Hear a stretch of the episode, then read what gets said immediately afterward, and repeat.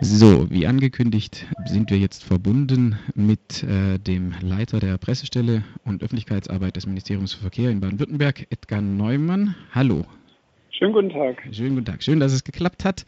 Ähm, wie, wir telefonieren heute, weil ich gestern eine ja, Pressemitteilung oder Mitteilung des Verkehrsministeriums gelesen habe, dass Sie Radwege, Radschnellwege planen. Bisher sind ja Pilotprojekte zwischen Heidelberg und Mannheim ähm, unterwegs, eins in der Region Stuttgart und eins in der Region Heilbronn. Und gestern kam eben die Ankündigung, dass auch für die Region Karlsruhe und die für die Region Freiburg, die für unsere Hörerschaft natürlich besonders interessant ist, äh, konkrete Projekte für Radschnellwege geplant sind. Können Sie kurz umreißen, ähm, was, also welcher Radweg hier geplant ist und ähm, wie der Zeithorizont aussieht für dessen Realisierung.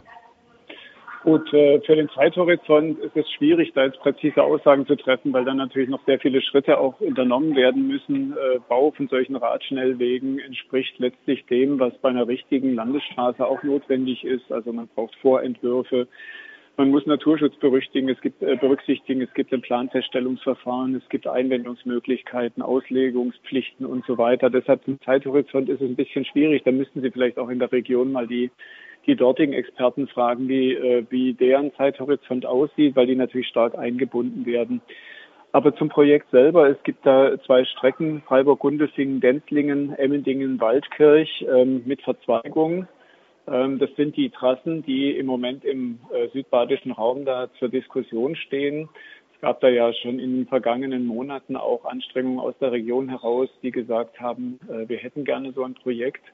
Äh, wir konnten da eine Weile nicht drauf eingehen, jedenfalls jetzt nicht in dem Sinne, dass das Land da einsteigt, weil die Gesetzeslage das noch nicht hergegeben hat. Das hat sich inzwischen geändert.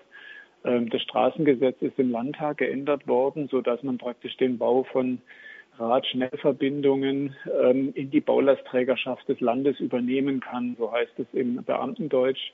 Sprich, ähm, das sind dann Wege, die eben auch vom Land geplant und gebaut und finanziert werden, bis auf den, bis auf bestimmte Anteile, die durch Kommunen durchgehen, wo dann die Kommunen nochmal wiederum mit ins Spiel kommen und auch mitfinanzieren und mitplanen müssen. Aber das ist insofern eine grundlegende Änderung, dass eben so überregionale Verbindungen, Radschnellverbindungen, attraktive Wege für Pendler, die breit sind, dass Begegnungsverkehr möglich ist, die möglichst kreuzungsfrei sind, dass die eben auch vom Land angegangen werden können und nicht nur von den Kommunen. Jetzt gibt es ja durchaus schon Studien, die die Machbarkeit und auch die Potenziale dieser äh, Routen belegen sozusagen. Also der Regionalverband Südlicher Oberrhein hat eine solche Studie für verschiedene Verbindungen in Freiburg und Offenburg äh, erstellt. Dort sind auch schon konkrete Trassenführungen diskutiert worden, abgewogen worden, eine gegen die andere. Äh, inwiefern spielt diese Studie jetzt dann rein in die Umsetzung? Also ist also ist das nur ein sozusagen Informationsgrundlage oder kann man äh, schon davon ausgehen, dass die Routen, Routen, die jetzt von der ersten Studie als äh, umsetzbar oder, oder als Priorisierung ähm, angenommen wurden, auch umgesetzt werden? Das ist auf jeden Fall eine gute Grundlage. Dadurch hat man natürlich auch mehr Daten zur Verfügung und das hat es uns jetzt auch leichter gemacht, diese Projekte eben auch in diesen Status von Radschnellwegen in der Baulastträgerschaft des Landes zu übernehmen, weil wir eben da Anhaltspunkte dafür hatten, dass auf jeden Fall ein hohes Potenzial besteht. Ähm, das Land selber hat auch Untersuchungen gemacht. Da gibt es teilweise unterschiedliche Berechnungsarten, aber auch dabei ist herausgekommen, dass damit einem hohen Potenzial zu rechnen ist. Und genau das ist ja notwendig, ähm, dass wir sozusagen auch Geld aus dem Landeshaushalt ähm, dafür aufwenden dürfen. Das sind ja auch Steuergelder letztlich. Und äh, aber wir sind eben da auch dem Landtag Rechenschaft äh, schuldig und äh, haben eben einfach diese gesetzliche Grundlage gebraucht, die ist jetzt da.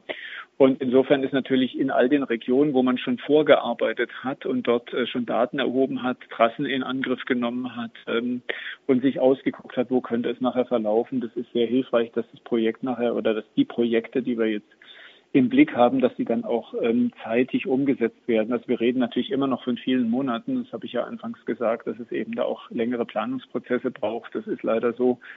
Ähm, da viel, spielen eben auch viele Dinge eine Rolle. Der Naturschutz muss berücksichtigt werden. Es müssen Ausgleichsflächen auch geschaffen werden. Es ist im, im Prinzip so, wie man eine richtige Straße baut auch.